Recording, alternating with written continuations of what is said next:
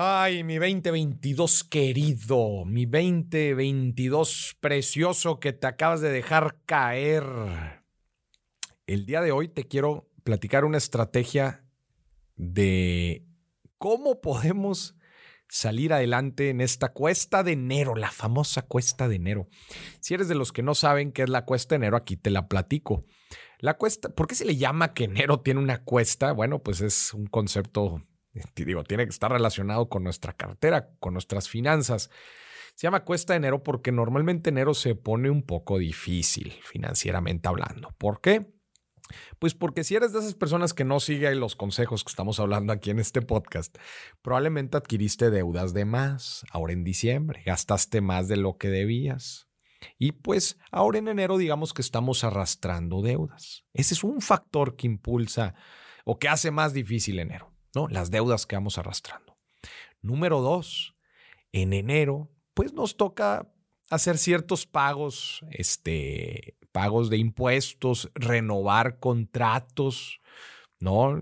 Hasta llevar el auto al taller, ¿no? Para toda la gente que lo está haciendo anual en forma rigurosa, este, pagar seguros, los que lo están haciendo también en enero les toca renovar, pagar el predial, pues hay ciertos, el, el refrendo del auto, las placas.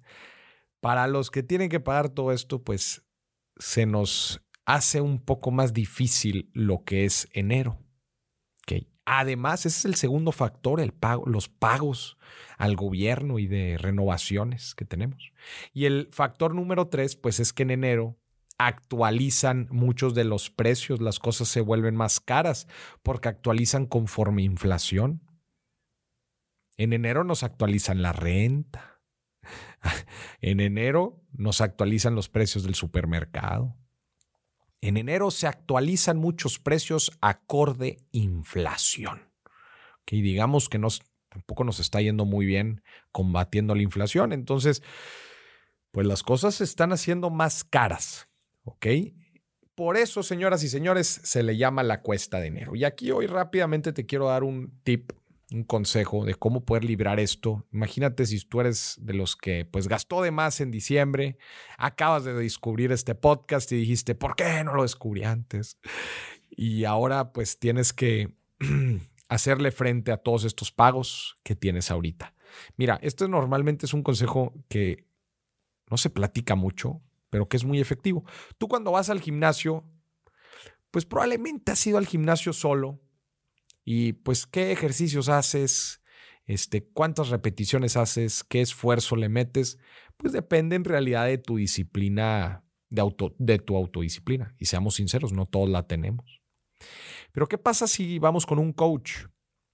al gimnasio. Pues el coach nos pone ciertos ejercicios, nos impulsa, nos exige y pues al final de cuentas terminamos dando un mayor, un mejor desempeño.